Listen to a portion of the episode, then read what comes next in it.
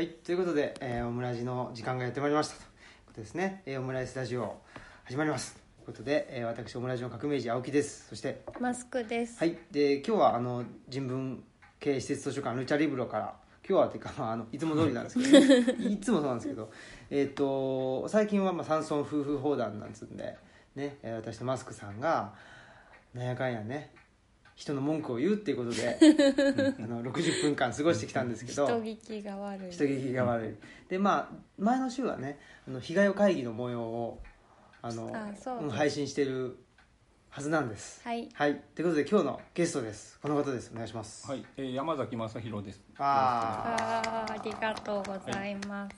久しぶりの久しぶりです山崎さはい。んご登場ということで、えっとまあ我々と山崎さんの関係を知ってる人は知っている知らない人は知らないと思いますけど えっとに一昨年ですかね。一昨年の多分10月の台風の時にああ、そうですね。えっとまあこれ何度も言ってますけどね、ええ。あの内田先生がはいね流りの、ね、山崎さん大丈夫かということをつツイッターでつぶやかれてて、えでまあえ僕がまあご縁で。ご縁でということで、名張と東吉野の近いですね、意外とそうですね。一時間かぐらい。まあ時間かからないですね。あ、本当ですか？ということもあったり、うんこの前のあれですね外風館マルシェ第2回の外風館マルシェあのオムライスでも配信しましたけどその時に、えー、山崎さんと一緒に、えー灰原駅で集合してああ、そうですね。車に乗って運転して運転いしていただいてただいてありがとうございます。ありましたね、はいありましたし、はいあとはあそこでイベント。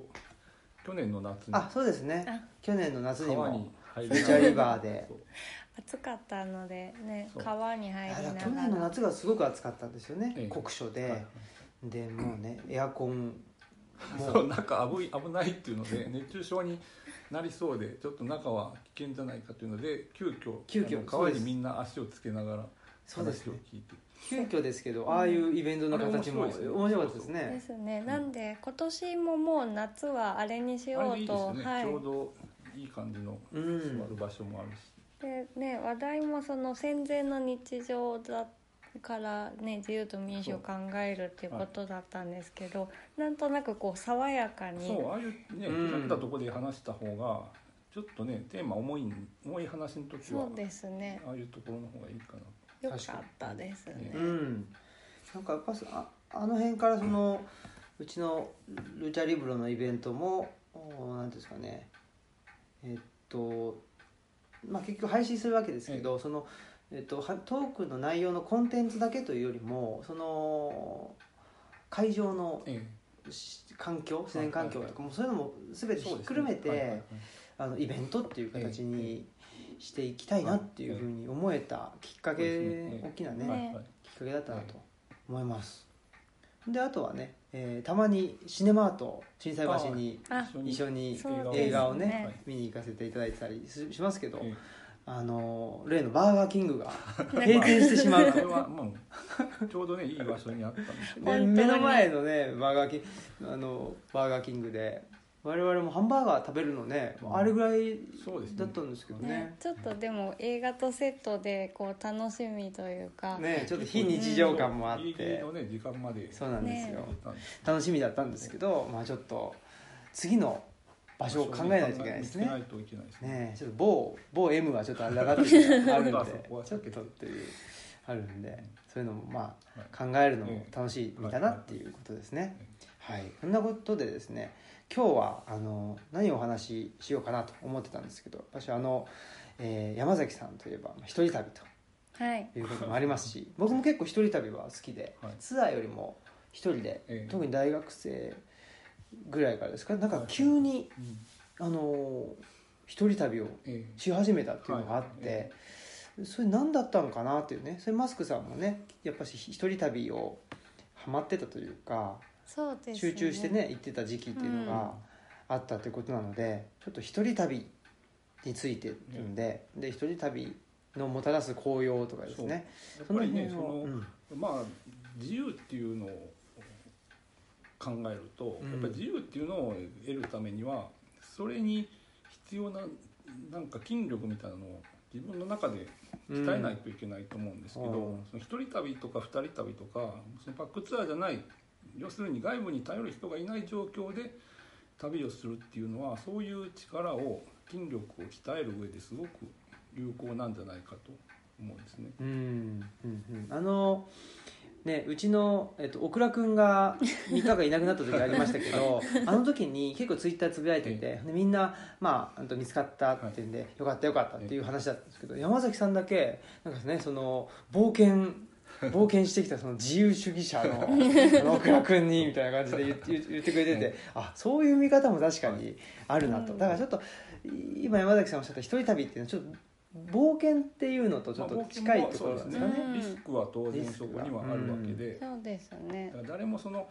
安全を保障してくれない状況っていうのにあえて出ていって、うん。で自分の能力あるいはその自分とパートナーの能力で、えーいろんな局面を乗り切っていくと、うん。その経験の積み重ねで、えー知らず知らずのうちに何か自分の中でいろんな問題対処能力であったりものを見る視野の幅であったりそういういろんなその自由に必要な、えー能力がうん高まっていくんじゃないかうん、これなんか僕もその今あの障害者の人の就労支援やっててそこで結構うんと問題というか課題になってるのが旅というよりもずっと実家にいるっていうことなんですよ。あで実家から出るっていうのと今おっしゃってたようなちょっとそのリスクを取って外に出るってなんかちょっと似たような構造があるなと思ってて、あの例えばですけどなんだろうな、まあ、守られてるとか、えーっとなんでしょうね、まあ、家賃がかからないとか、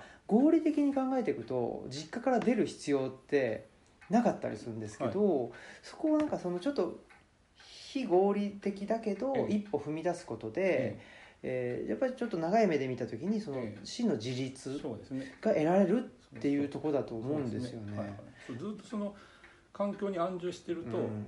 楽は楽かもしれないですけど自分の個人の能力は衰退していくと思ういます、ーうん。ん。やっぱり外に出て、えーいろんな刺激に触れて、うん。いろんな予想外の局面を経験しておかないと本当にひ弱な物事に対処する能力がどんどんこう弱くなっていって結局は自分にとってマイナスになるんじゃないかと思うんですよね。うん。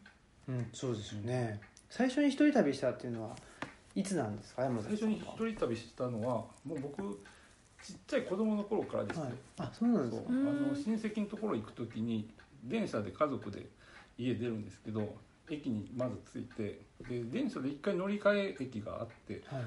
まず電車で2つ乗って乗り換えてで4つぐらいのところなんですけど電車に乗る時にまず僕だけ電車に乗ってうちの親と姉に後から来てって言ってへ僕だけ電車に乗って行くんですねでえ乗り換え駅で3階のホームに着いてで乗り換えの次に乗る電車2階なんですね。で階段降りてで行き先表示見てで普通電車に乗らないとダメなんですよ。うん。で急行とか準急に乗っちゃうと全然違う方行っちゃうんおでーそれで間違えずに乗ってで目的地の駅降りてで駅降りたところからその親戚の家のマンションまで歩いて10分ぐらいなんですけど道が何本かあるんですね、はい。で今日はどの道で行こうっていうへ考えてで先に行くと。で15分ぐらい経ってから親がそこに来るっていうふうにへえなんかそのねみなんていうかそのミッションを 立て年て遂行するというそういうのをやってましたね。へえすごい。小学生低学年の時なんて僕はもうあれですね。えー両親が運転する車の後部座席で横になってすやすや寝てて、はい。でも気づいたらおばあちゃんとついてるみたいな そういう感じだったんで自分でと自主性とかはなんか記憶にもないですね。マスクさんどうですか？一人旅っていうのは。一人旅そのそうか。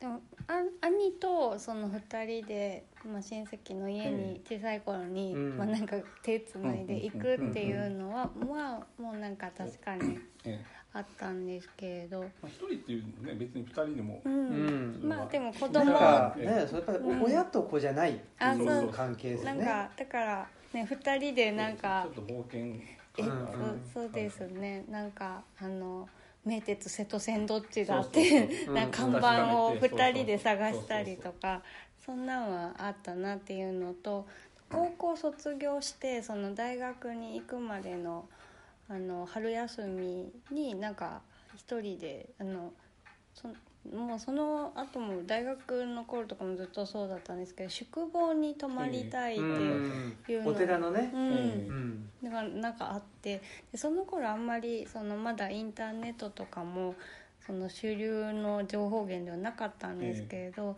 でもこう宿坊研究会っていうなんか宿坊のうんそのいろんなところに泊まっってけ？ホーリーさん。ホーリーさん。あ堀内さんでしょ確か。あそうそうあーホリホーそう、ま、ホーリーさん。ホーっていうリーさんがね。人がそのいろんな宿坊に泊まってなんかこんなところだよっていうのをまとめてくれてるサイトがあってそれを見てあじゃあここに行ってみようと思って自分で予約して、であの電車のな何回電車のこと調べたりして一人で行ってそこからちょっとなんか宿坊に泊まりに一人で行くっていう、宿坊ブームがねはいうん。ちょっとあったもんね。ねまあ安いしっていうのもあとうん。まあちょっと非日常感もあるっていうのでうん。行ってた頃があありましたね。うん。何なんですかね。僕もだからそういうふうに、うん基本的に自主性っていうのはうんなんていうひ低いというかあんまり高くない人間なんですけど大学の時にその今の恩師のうん。先生と出会ってそこからですかね。うん。それでなんかやっぱしなんか気になるんですよねとか言ってたら、そのうんとトルコのはい。あの遺跡が気になっててとか言ったら、あじゃあ行ってみればうん。ええやんみたいな感じで言っ言って、あそうかみたいな、やっぱり行ってみないと分かんないなっていうところが大きな発見で、うん。そこからですねほんで行ってみたら、なんかまあなんですかね当たり前ですけど写真って、うん、切り取ってるじゃないですか。でそれその切り取ってる他の部分ももちろんあるわけで。周りの環境の中のそこがあるわけで。ですよね。そこに気づいたっていう。でそこがはい。むしろうん。その切り取られてないところが面白いんだっていうかはい。自分だけが知ってる見てるんじゃないかっていうのが面白かったっていうところですね。うん。まあその仕事に関しては僕もあのいろんなところ行ってそれはプラスになってるんですけど、その直接的にここ取材行ってこれを情報を得てきて役に立ってますっていうのとは別であもっと別のもっと根本的なところで例えば物事の見方とか、あ、うん。えー自分が常識だと思ってたものが実は普遍的な世界の常識ではなかったと。うん。日本の常識にしか過ぎないとかそういういろんな壁が心の中の壁がパタンってこう倒れてその向こうの世界が見えたりするようなことが結構あって。それってい一番まあそれの一番最初でもいいですけど、うん。一番大きなのっていうのはどんな時だったんですか？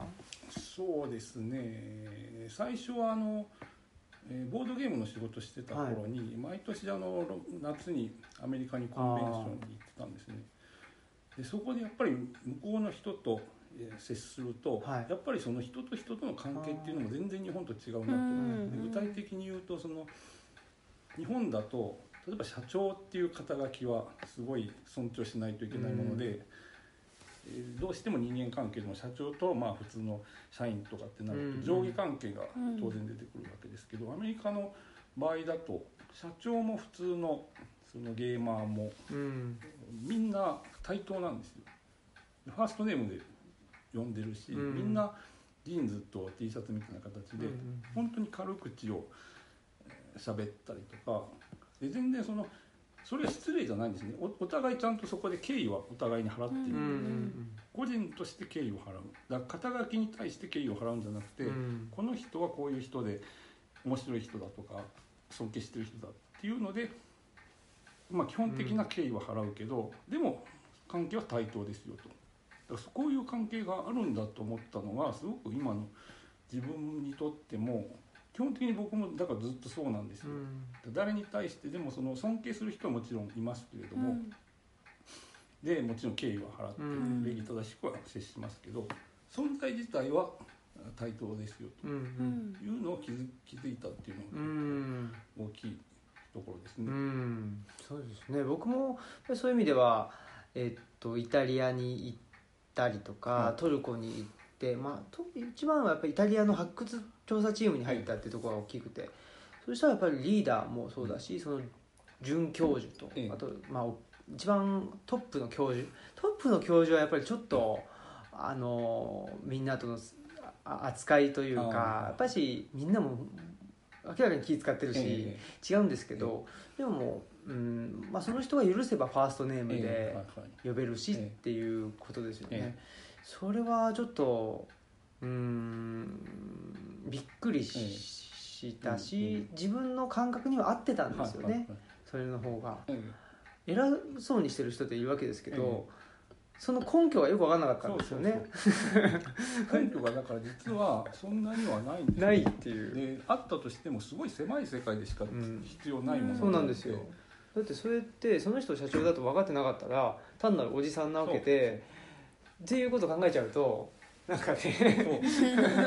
王様は裸だ状態社長であれ本当はだからセクハラとかしたらそれちょっとおかしいんじゃないですかって言わないといけないし言っていいことだしうん。本当はね、だやっぱりそういう意味ではあのトルコもそのイスラムの国でそうだしまあイタリアもヨーロッパでっていうとやっぱりその社会の流動性がやっぱしええ島国の日本よりも高くっていろんな社会がうん。あのなんていうんですかね入り組んでるえともうここの閉ざされた社会の中だけでこの人がどのぐらいの地位だから、この人には、えー、とどうやって接しようみたいなこと一個一個やってたらきりないしっていうのもあるしやっぱり心境っていうのももしかしたらあるんかなといううんかうん。やっぱしまあいろんな人種差別はありますけど、まあ、神の,、ね、あの元には平等っていうところが一応前提としてあるっていうその前提の部分が日本社会って僕あんまりないような気がして。ですね。ないですね、そうするとやっぱりどうしても閉ざされた世界だったりあの閉ざされた職場とかの中そうそうそう。でえー年齢とかローカルルール。のみというそうそう。感じがしてしまってそれが僕は息苦しかったのでやっぱしあのローカルルールあるんだけどやっぱし普遍的別なルールもにそれはねだから全部無視していいとはもちろん言わないわけで,、それが必要な局面もあるし、うん。だから僕みたいな仕事してる人間は別に必要ないけど会社組織だとある程度それは必要なことで、全部は否定しないけれども、そうじゃない世界もあるんだよっていうのはやっぱり旅に出て外に行くとそれはあ発見としてうん。あるわけで,、うん。でそれ知っとくと気分も楽になるし、あと確かに。物事の対処も多分余裕が出てくると思うんですよね。うん。これあの自分に余裕があるかないかってものすごく大きいことだと思ってて、はい。余裕があった状態だと人に何か言われてもやっぱし返す言葉も変わってくると思いますよね。別にね変に深刻に受け止めないし、うん。向きになったりすることもうんなくて済む場合もあるし、うん、やっぱしね違う世界があるとか、そうそういうことを分かってるだけでだいぶ自分の心の余裕が出てくるっていうかなとも思いますよね。マスクさんどうですか？なんか旅に出て今までの自分とが考えてきたことと考えてたこととちょっとなんかあこれなんか考え方がを変えてもいいかもしれないとか思ったことっうんてありますか、なんか2つぐらいこう発見したことがあって、うんはい。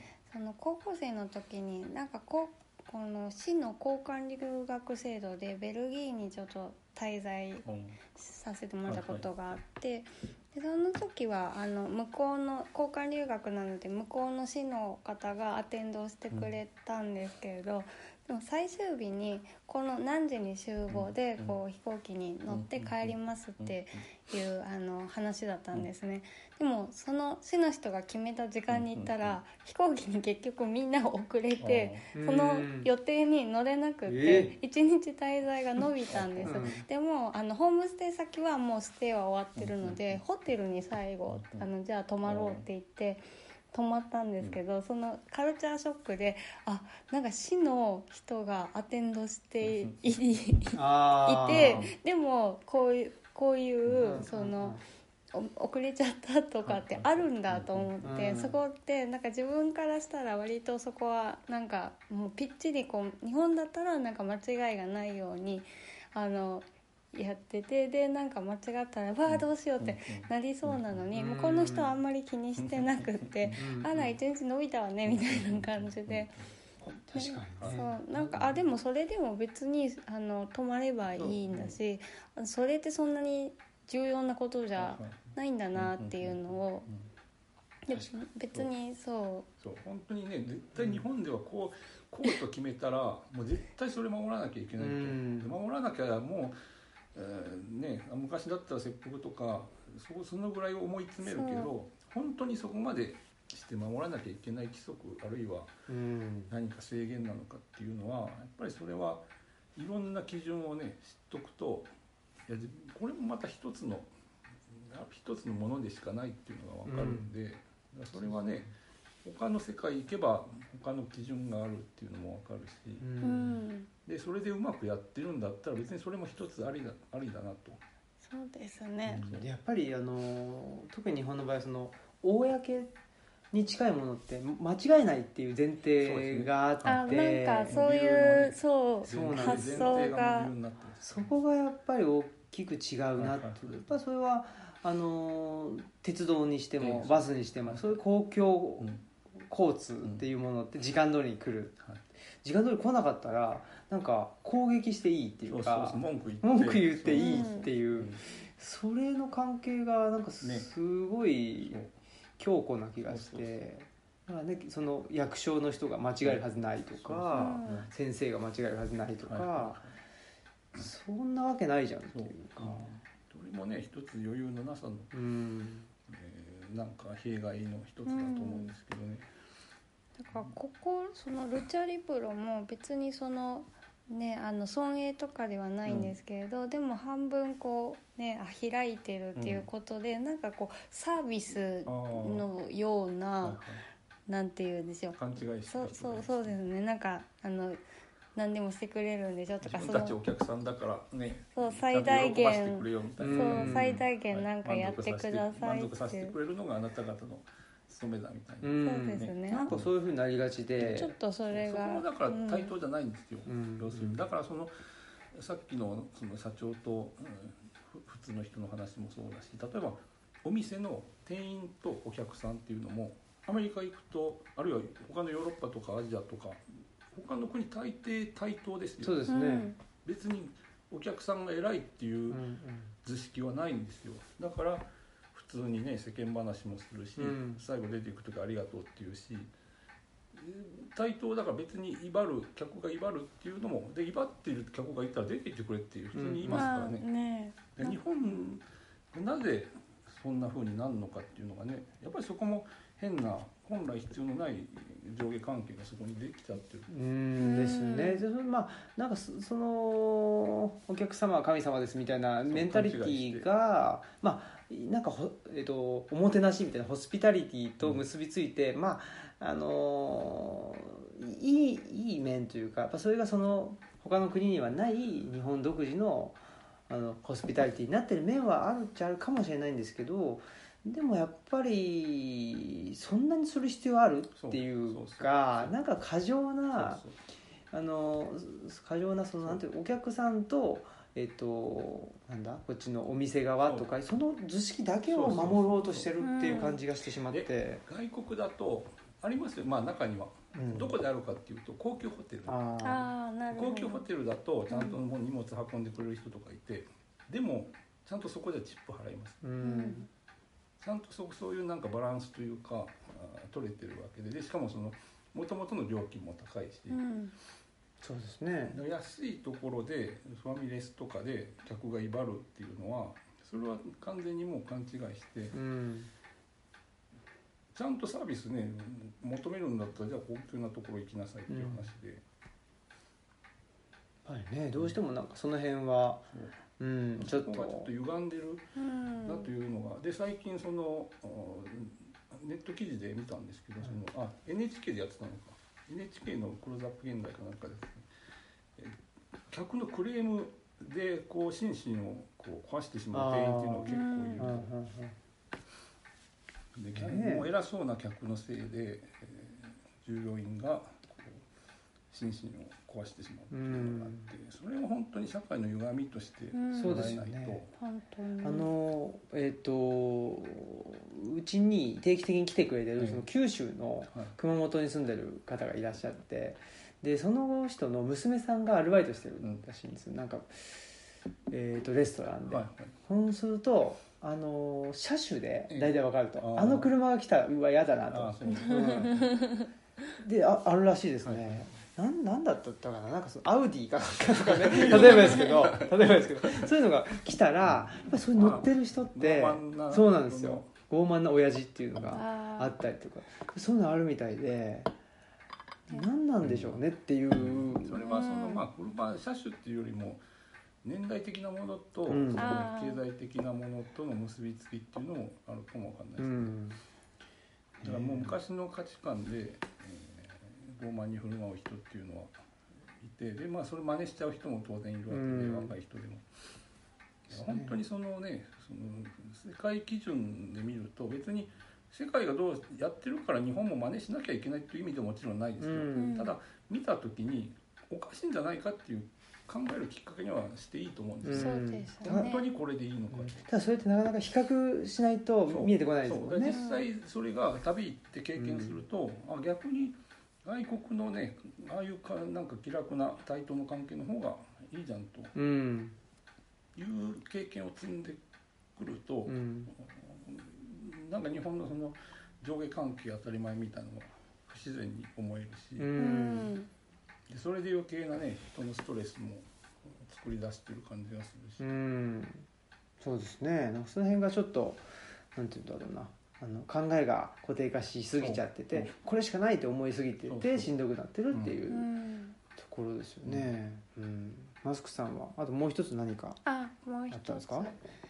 その高校卒業してすぐに高野山の宿坊に泊まりに行ったのが初めて一人で自分で手配して行ったっていう経験だったんですけどその時になんかあああの女性の一人旅として見られてるんだなっていうのをあんまりこう高校生でなんだまだなんかあんまり自分が女性として見られてるっていうような感覚が薄かったんですけれど、あの電車の中で向かい席で一人で座っていたら前におじさんが座ってで「どこ行くんや?」とかって話しかけてきたから「いや高野山の宿坊泊まりに行きます」って言ったら「お坊さんも結構危ないやつもいるから気をつけや」とか言って言われたりとかして、なんかあのなんかこの人の方が嫌なんだけどなとか思った。いやでもあやっぱりそういうその女の一人旅として見られているんだなっていうのを外側から知ってであとその男性が一人で宿坊に泊まってても多分聞かれないと思うんですけれど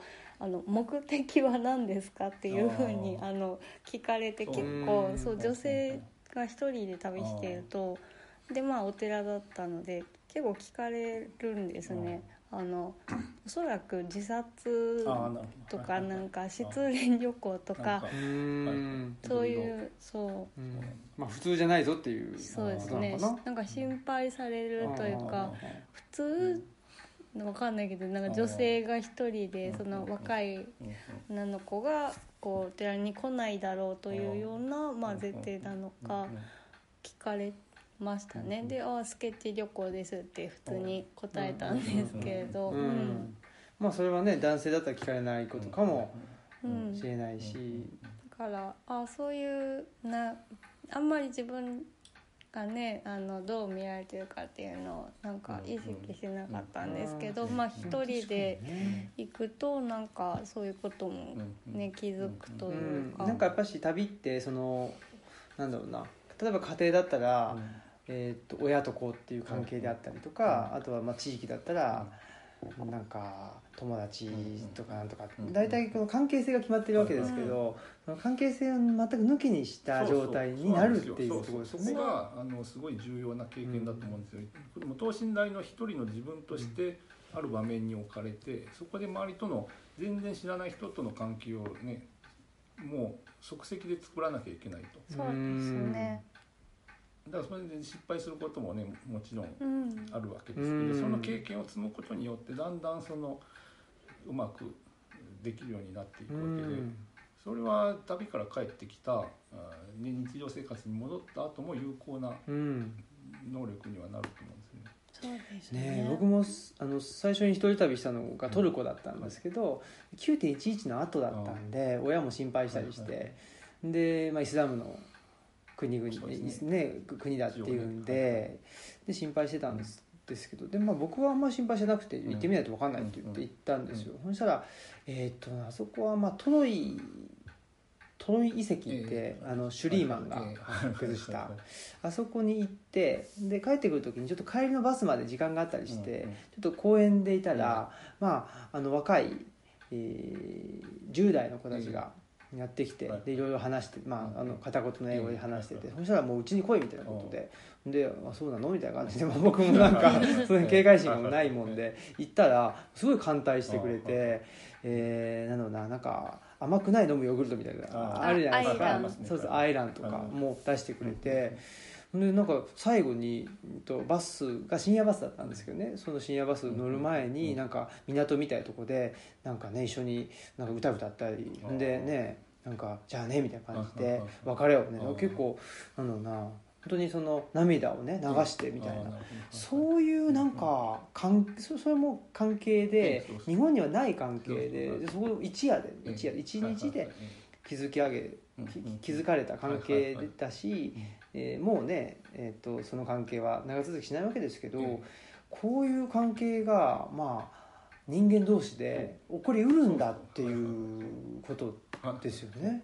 それはね自分にとってのすごいなんか宝物みたいになるし、だから本当にそうでもう人をい自分の家に招く、うん。その今日初めて会った人ええ。っていうのは、まあ、今考えるとこのルチャリブロうん。の、あのをやっていく上でもなんかやっぱりその時の経験っていうか、うん、あの時の風景っていうのはやっぱり蘇ってきますよね、ええ。はいはいうん、そういうのは山崎さんはいろいろと危険な目にもとかいいい危いいい目にもっていうまあいい目はたくさんありますけど危険な目には実はそんなにうん。なってなくて多分だから裸体が結構確かに。でかいのと それは大きいですね。顔も怖いから。怖い。ねそのいや公園とかでも公園の写真とか誰か撮ってきてくれてて、は見たら本当怖い顔して喋ってるなって思いましたよだからちょっとなんか公園っていう誰かにそう公園、えーあのスピーチする時ですね。イベントとかで、はい。本当怖い顔して喋ってるなまってなんとかあでも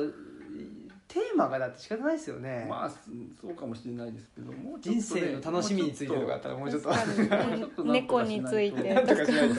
それは思いますよ。そうですかでもこんなにね優しい方なのにね、でもまあテーマもそうだし、うん、結構その著者禁影も山崎さん結構なんかまあもちろん真顔結構の古い写真ですけどはい。まあでもあとまあ確かにツイッターは140字しかないんでどうしてもこうきつい圧縮したきつい言圧縮した葉いいこうなんか言い切りみたいな形になっちゃうんで。そうですね。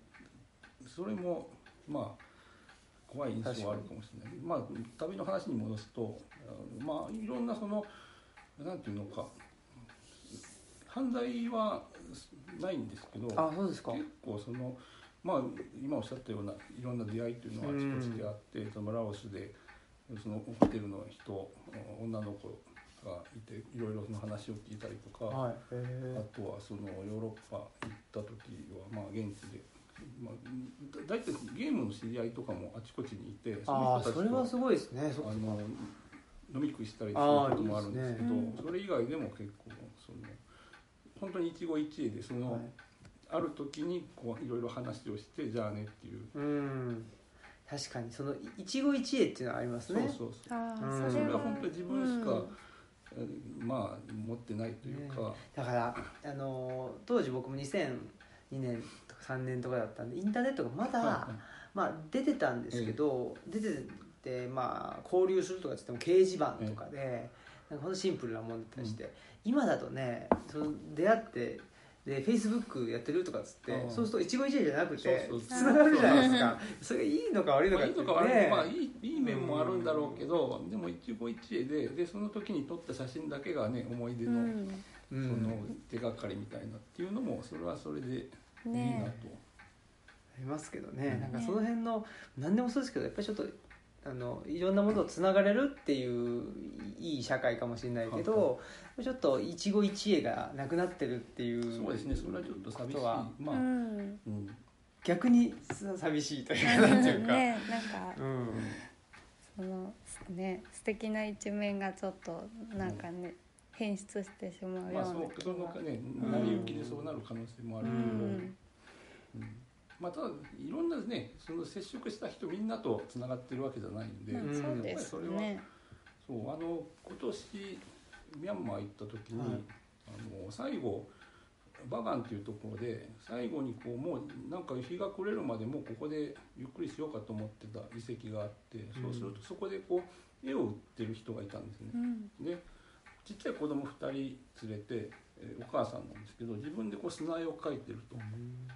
でこっちももう予定その日は終わってたんでいろいろ話をしてその、えーミャンマーのその仏教遺跡の話聞いたりとかうんいろいろその絵の話を聞いたりとかして絵をまあ1枚買ったんですけど、その人とは別につながりはないんで、絵を買ってでえー最後そのちょっとお金がホテルにしかなかったんで最後ホテルに持ってきてくれてじゃあそのーありがとうって言って別れて。その人はこう自分でこういろんなこの砂絵を布に描いてるんですへね。えで幸運の絵っていうのをいろいろ描いてその時に1枚買ったのを今家にか壁に貼って、いいですね。やっぱりね。僕も旅は中屋行って結構す好きだなっていう好きか嫌いかで言ったら好きだし、えうん、やっぱし定期的に、えはいはい。あのー出ていきたいなっていうのは思いますね、はいまあルチャリブロやってからはやっぱりちょっとねあの場所を持っておうん。いて、かぼちゃんとかね、大倉君がいたりすると、なかなかそうなんですよ。だから猫飼いたいんですけど、うん。なかなか旅とかそうです出ねるんで、年に何回かなかなかその猫も飼えない。1日2日だったらいいですけどね。ね。ちょっと気になっちゃいますしね。託したとしてそうそうもねそう、ね山崎さんの、うん。あのー結構きついツイツイートとかね投稿のあ合間合間で入ってくるっていうあの動物。動物ネタがあれがいいっていうね癒されてはいるんですけど、うんいやーということでまたちょっと旅話。そうですねまたやりましょう、これは本当にあの旅っていうと別に旅興味ないっていう人もいるかもわかんないですけど、でももうちょっと広い話なんですねこの旅の効能っていうの。は、やっうんぱりそこで得たものっていうのは僕にとってはかなり大きなプラスになってるし、うん。だからその今経済的にいろいろね厳しくていけないという若い人も多いと思うんですけど、でもちょっとねあの一つ選択肢としてちょっとお金貯めて外外国見に行くっていうのを考えてほしいなと、絶対それはすぐには役に立たなくても将来いろんな形でプラスになることがおそらく多いだろうと思うので、昔ね可愛い子供には旅をさせろっていう言葉がありましたけどあれは本当に真理だと思うんですよ。それはその親とかは怪我とか事故を心配してちょっとねあんまりいいとは思思わないかもしれないけどやっぱりそれは行った方がリスクはあってもあえて行った方が僕はいいと思うんですね。でもね国内でもちょっとす結構ねあのなんか全然自分のその知ってることと違うっていうのはきっとあると思うので、なんかねちょっとずつ慣らしてうん行ってみてほしい。なん。その世界広がかりますそうですよね。国内でもなんだろうななんか個人の経営してる喫茶店とか、うん。居酒屋さんとかにちょっと勇気出して入るみたいな、まあそう。とこでもねちょっと変わってくるし、ね町からこの辺あの東吉野村に例えば自分で来るとかだけでも、うん。なんかあこんなに道端で人に話しかけられるんだっていううん。思うかもしれないし発見はあるんじゃないかなとうん。思いますね。ねうん。思うしこの前えーっと成功者さんって京都にはい。あるんですけど、はいそこの、ね、イベントにうん。帰り道にあのタイ料理屋さんがあってめっちゃ、ね、本格的であ美味しかったね。美味しかったんで、なんかうん。ね偶然性に触れるというかアドリブ力をつけるって偶然いう。性ですね。ねだからた旅に限らずそうそうね。今までの世界からちょっと一歩二歩ですね。外に出てみるとか、でそれをちょっと楽しめるようなこう能力を磨いてみるというか。やっぱりルチャリブロもそういう偶然性偶然性っていうかななんかちょっと違う世界っていうのをうん。作って、ですね。うん。でやっぱ来てもらって、えーちょっと,、えっと今まで自分がこれしかないと思ってたところからあこれじゃなくてもいいんじゃないかみたいな。視野を広げるみたいなことになったらいいなと思ってやってるので、こんなやり方がああるんだとかね、うん。そういそううそうそう。視野のいろいろねそのうん見ていけば、いろんなパターンが世界中行けばあるわけで、うん。本当にこう東南アジアにせよアフリカにせよあこんなやり方でこう生計を立ててるのかっていう仕事って、うんうんその街中でもたくさんあるし、うん。ね。これでも別にねこういう確かにやり方もいいんだとかそうですよね。なんかね CM ってねやってなきゃあのし仕事じゃないのかとか、そう。ちょっとそんなわけないわけで、ね履歴書を書いてあのする仕事だけが全てじゃないとか。でしかもそういうその誰かが保証してくれるとか、うん。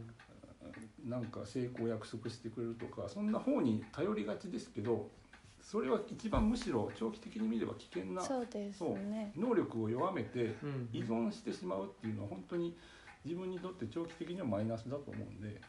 考えなくなっちゃいますし。考えなくなるし、うん。そこがじゃあ倒れたらどうするのっていうふうにうん。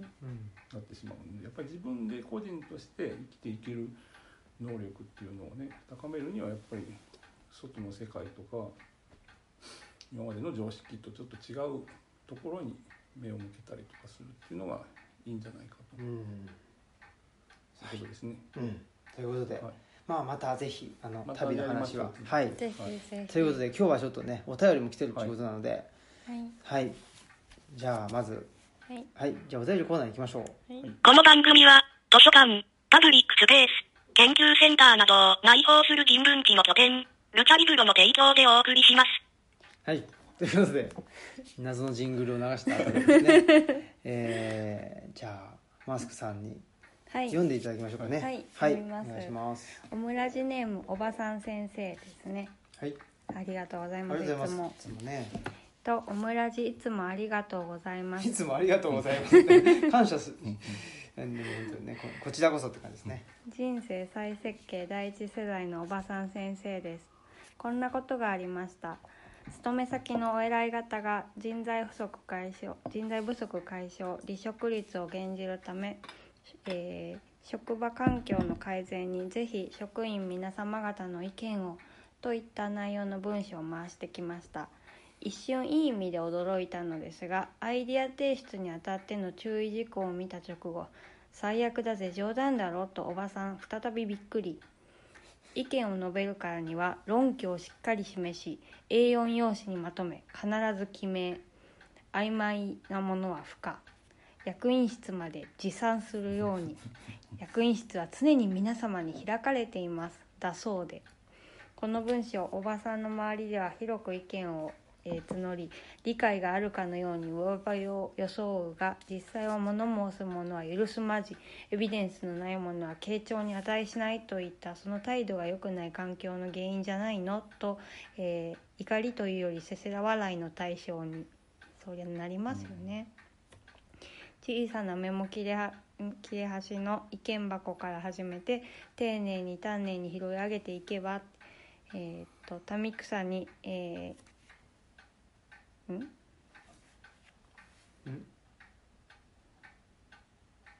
ね、もうそれを持っていく余裕余裕と勇気があると思うのかっていうことで愚痴ってしまいました、とドラマ談義配信ぜひ聞きたいですというふうに言ってくださいました。うん。はい。ありがとうございます、うん。ということで、まあ、なんでしょうね。意見自由な意見をくださいと言いつつも、その自由な意見の提出の仕方が全然自由じゃないというか、うん逆に、あの圧力をかけてくるという、このやり口、だから自由な意見をこう募集してますよっていうあのなんていうかこうパフォーマンスというか、パフォーマンスなのかそれとも無自覚に あ本人は本当に真面目にあ意見を集めてるつもりなんだけど実はは。相手側がこれをどう受け取るかっていうことを想像ししていないというか根深い。完全に自分中心の視点で書いてるじゃないですか。うんうん根深いそれが当たり前だと思ってて、でまあこの人これを書いた人のその、まあ、年齢とかは分かんないですけどでも人生再設計第一世代だそうなんで人生再若い人ではないってことですね。えー、とこれ人生再設計世代って多分あの就職氷河期うんのあのロスロスジェネのことをうん。なんか安倍内閣がこう言い直したんですよ。か 勝手にね。だからちょっと僕よりも上ぐらいのんだ。40代前半とかうん。うん。そのそう。だから無意識に上から目線というかうん。無意識に俺の都合にあんた方を合わせろよみたいなことになっちゃってるわけですよね。うん。なるほど確かに。なんおかそらくうん。そうだと思いますよ。はあ、ちょっとその思い出したのがなんか今桜田桜田大臣元大臣あの人。あはい。うん。あの人がなんか言い子供は3人ああ梅梅最低3人。最低はい三最低3人埋め。うん。でその発言に対して自民党の他の議員の人が「いや私も結婚式とか行ったら子供は最低3人埋めって言いますわ」みたいなことを言ってて。だからそのあの人たちからするとそれってその結婚式でそう言ったわけでうん。そのお祝いうのん。言葉であってその前途を祝すっていうかね。っていう言葉で。全然ねそうお祝いでも何でもなくて ただねこう何か押し付けに行ってるわけ言ってるでっていう。ことなんだけど嫌な気分を味わわせに行ってるわけで。なんだけど本人からするとなんかいいそことをしてるれがいいことしてるっていうふうに主観がね、うん。主観と主観と客観のバランスっていうのはだからすごい重要で、うん。自分はこう思うとかこういうことを主張したいっていうのとそれを言う言い方一つあるいはそのプロセスっていうのが第三者から見てどう見えるかっていうのをそう同時に想像するっていうのはすごい重要なことだと思うんですけど、うん。それが欠落した人がうん。結構いるなという気はしますね。そうですね。うん。それ結構村のおじさんからよく言われるワードですけどね、うん。でもハラスメントって基本的に受け取る側のその状態が大切なのでうんあのそういうつもりがないとかそういうあの発信側のあの事情は関係ないので。に言い訳政治家の言い訳って全部そうですからね。そうですね。私はそんなつもりなかったとか言ってるけど別にそんなのはどうでもそうですいいわけで、ねうん。どんなつもりだろうが実際それでねこう嫌な人を傷つけ思いしたりるなり、うん世の中に悪いこう効果を広めるっていうのはそれは良くないことであってだからであれ謝お詫びしますっていうふうに本当は謝らないといけあないそれを言わわなくなりましたね。そう。ですね。あのなんとかと誤解してそうそうそうご誤解させてしまったんなら相手が悪い自分じゃというか。なくて相手なり何なりが悪いというふうに責任をうん転嫁して、誤解したのはあなたたちですっていうことをおっしゃってますよね。そうさせちゃったんだったら申し訳ないみたいな。だからあの謝り方とあとはその差し控えさせていただきますがものすごいスピードで広まってる気がしててあれはもう本当にあれは良くない良くない。良くない手本をその政治家ってね一応その世に触れる世の目に触れる一番まあ手本になるべき人で、それをそれをああいう形で言ってでメディアもそれそのまま垂れ流して、うん。あたかももう既成事実のようにこういうやり方もあいいんですよと。裏書きするような形で広めちゃってるんで、これは本当に良くない傾向だと思いますね。そうですね。本当にまあね本当にいろんな問題があってやっぱりメディアも何ですかね本当垂れ流すだけっていううん。感じですよね、やっぱりそこに対してきちっとあの差し控えさせていただきますって言ってるけどそんなこと言ってる場合じゃないだろうっていうそうそうそう。突っ込めるっていうのが本来はメディアの役割だとジャーナリズムのうん。役割だと思うんですけどそういうのが全然できてないっていうね。えこともあるし、まあ、こういうふうになんだ意見をつうん。募ります。でも自分こっちのやり方でやってねっていうのって結構多い。結構役所でも多いですよ。ね、はい。多いですありますだからこれこれねあの一番典型的なのはあれじゃないですか。原発事故の被害の、えー保証の申請書。はあ。東京電力に出すやつ。もう本当にびっしりなんか細々とした書類書かないといけないと。でお年寄りとかそんなのね書けないですよ、そうですね。でもあ諦めるしかないわけですけど諦めさせるのをじゃあ狙ってんのかっていうこともね考えざるを得ないぐらいに。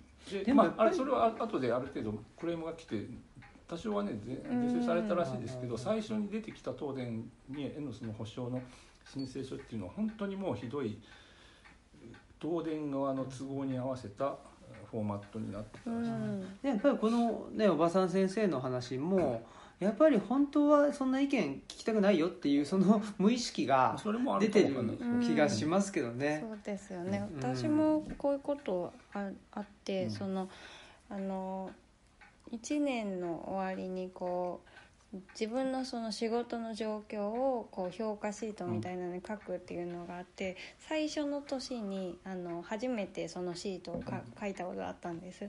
でそのにそこにその職場に入ってから、その1年経ってもこう私の担当の仕事が全然増えてないっていうのがあうん。状況があって、でなんで仕事の量はどうですかっていうので少ないに丸をしたんですよね、そしたらその直属の上司から呼び出されてこういうシートは大体全部あのちょうどいいにつけておくものですよっていうふうになんか教えてあげましょう。ああなたはあのそうそういうの知らないかもしれませんけど 全部ちょうどいいにしとくものですよってそう言われたんですけどじゃあなんか じゃあもうみんなみんなおんもう三人最初からねそうなんです。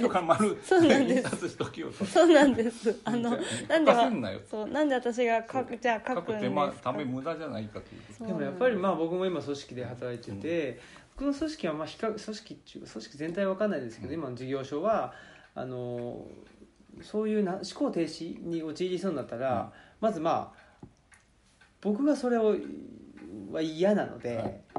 そうすると本当に組織ってどんどん劣化していくと思うので、思考停止しない、はいはいはい。っていうことですよね、ええ。今の話もあのこういうもんですよ、ええ。こういうもんですよっていうのはもう思考停止だと思うのでこういうもんだっていうものを作らないっていうところだと思うんですけどはいはい。でも一方でやっぱしまああのこういうもんですよっていうことでやってこれた時代っていうのがあって、うんうん。うんでそれで給料がどんどん上がってたっていう、この何ですかねあの努力しないけど結果として給料が上がるっていう、うこのあの相関ができてたこの経験が積み重なってるっていうのが今の僕日本のやっぱし社会がダメになってるっていうこの基盤にある気がするんですよね。本当にその何にも考えなくても、うん。既存のやり方の延長でやれば物事がなんとなくうまいこと言ってで給料も上がると、うん。そういう時代がね確かにある時期までは続いてた。うん。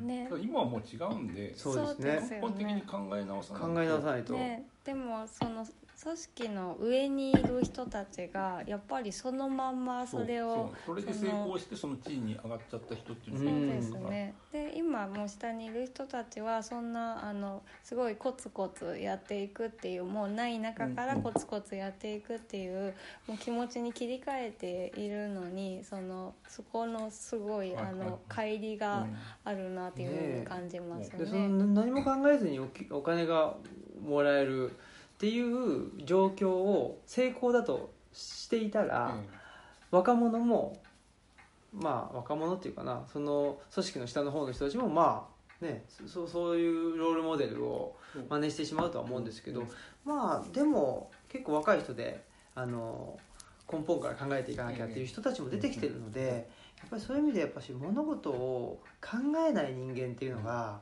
のあの末路が末路。が見えてるっていうのもありますようね。ん。ああはなりたくない。そうそう。ああはなりたくないから会社辞めるっていう若者が増えてるわけですすごいよく聞きますね。ねすごいよく聞くよね。ああいう風になりたくない。ああいう上司のようにはなりたくないと言って。うんそれってどういうことかっていうとやっぱり物事を考えれなくな考えれなくなる、うん。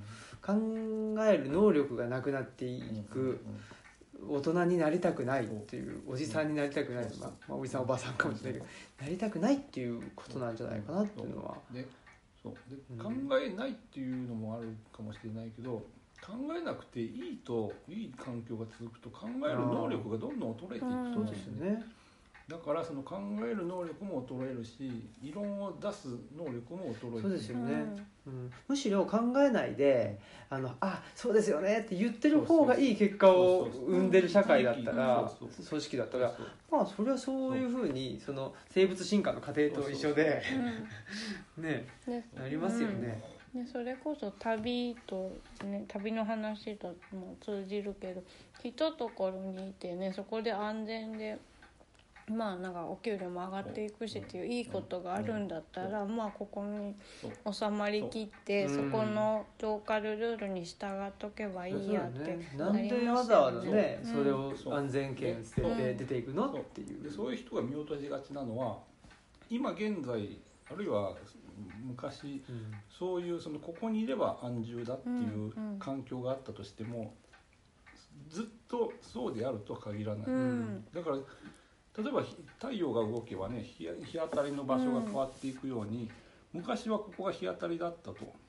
でも今太陽が動いて日陰になってるっていう時に同じことしてたんで、うん。昔と同じようないい環境ではなくなってるわけで。そうでだからそのすね根本的な環境自体が変化してるのに行動原理を変えないと、うん。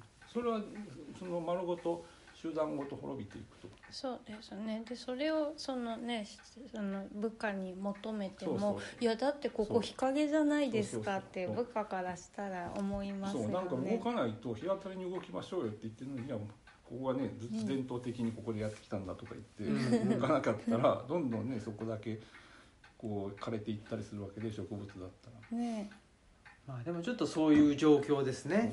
今の日本っていうのはもう明らかに変わらなきゃいけないのに、えー変われない状変われない人たちとか変われない大きな組織がまだあのいろんなものの中枢にいていいるという感じで、うん。もうよりなんかそのなんていうんですかね。あのいやそこから動かないとって言ってあのそこから動かないともうダメになりますよって言言ってるにもかかわらずなんかねそのえーっと雨が降っててなんかその中州で遊んでてね、うん。でここれそのままだと川の水の量が増えてそこ流されますよって言ってるのになんか声かけられるとなんかよりかたくなになってしまって「あー。いや分かってるから」みたいな感じでねうん。あの耳をどんどんどんどん塞いでいっちゃってるようなうん。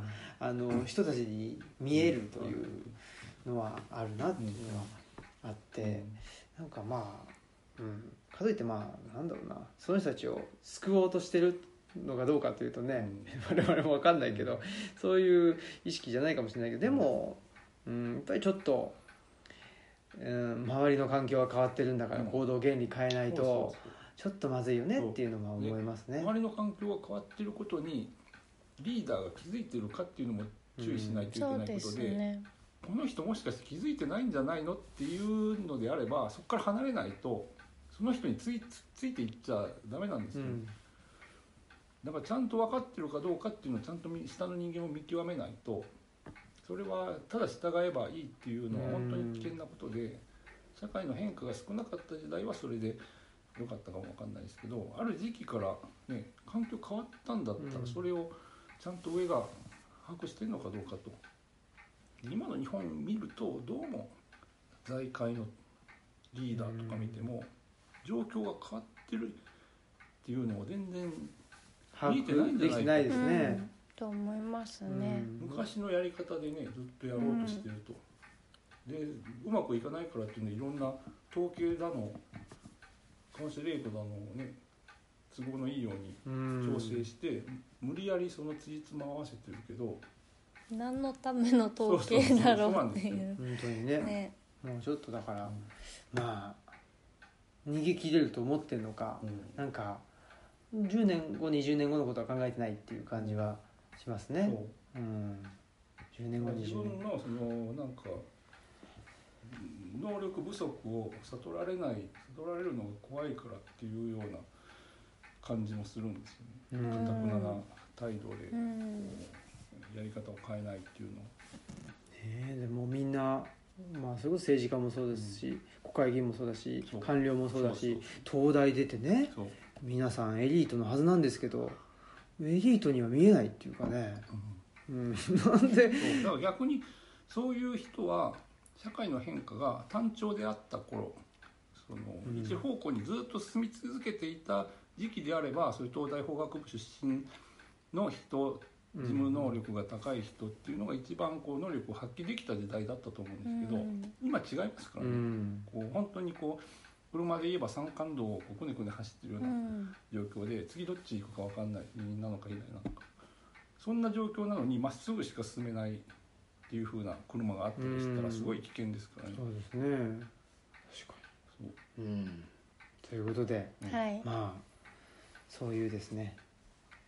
なんか臨機応変じゃないですけど、うん。ちょっとね周りの環境を見ながら、うん。なんかそのまっすぐの道をいかにハイスピードで走るかっていう時代じゃなくて、うん。なんか多分そのもう環境に応じてだったりそう周りの環境を見てですね。でこの先ねどうなってるかのかっていうのもちゃんとその偵察というか、うんうん情報をね集めるというかある程度今それできる状況でで、うん。外国見るとそれちゃんとやってるわけでね、うんうん。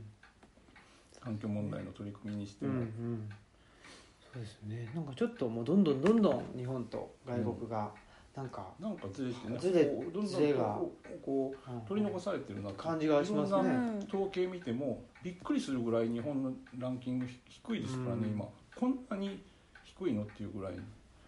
低いにもかかわらずねなんかテレビでは日本すごいみたいな日本すごいうんことがなんかすごく世界のね人はこう日本のなんか製品に感謝して感るとか、謝してるみたいなちょっとだからそこのギャップが怖いっていうのはありますうん。ねうん。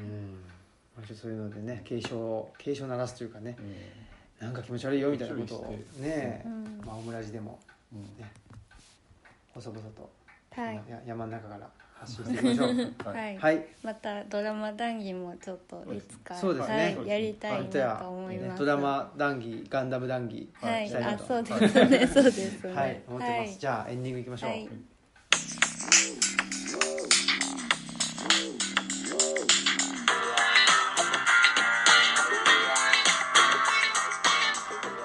ということでエンディングです。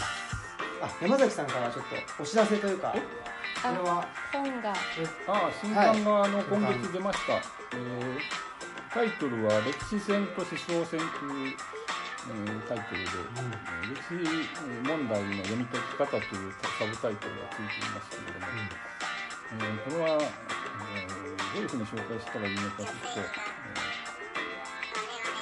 ー要するにその歴史、えー歴史いわゆる歴史修正と呼ばれるような本がたくさん今出てますけれどもそういう本っていうのは書かれてることっていうのは本当なのかどうかうっていうのをたくさん本が出てる割にはそういう本内容をちゃんとチェックしてる本がないので、それをまあ読み取り読み解きながらじゃあそういう本を書いてる人は何のためにそういう本を書くのかその思想的な、えー彼らが目指しているものは何なのかみたいなところまで掘り下げつつ、えーいろんなその書いてある内容をうん、読み解いていこうかなと。おー素晴らしい。やっぱし僕も町の本屋さんに行くと、まあ一応ねその歴史研究者としてはですね、えっ、と歴史の本棚を見に行くわけですけど、いわゆるとんでも本というかこの本が歴史のあのカテゴリーの中にあっていいのみたいな本ばっかりがあるので、それをちょっと、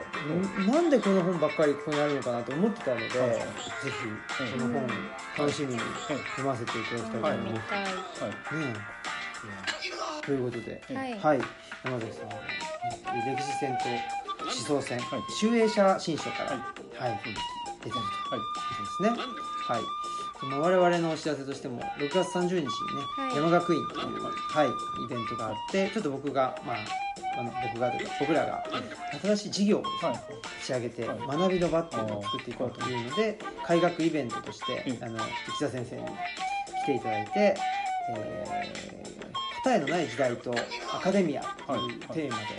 えーお話を、まあ、あとあとはオフィスキャンプの坂本さんっていうのが、えー、とオフィスキャンプとかにあるんですけど、そういうあの定談をしたりあとはワークかな。なんかみんなでどうなんということでですねこれからのアカデミア、考えていきたい、うん、あとはこれからの国づくりカタカナの国なんですそういうのを考えていきたいなと思っております、ということでまだ6月30日多分まだ、あの参加できますのでもしオムラジ聞いてる人で参加したいよという人がいたら参加してください、はい、ということで、えー、今日のお相手はオムラジの革命児青木とマスクと山崎正弘でした。はい、さよなら。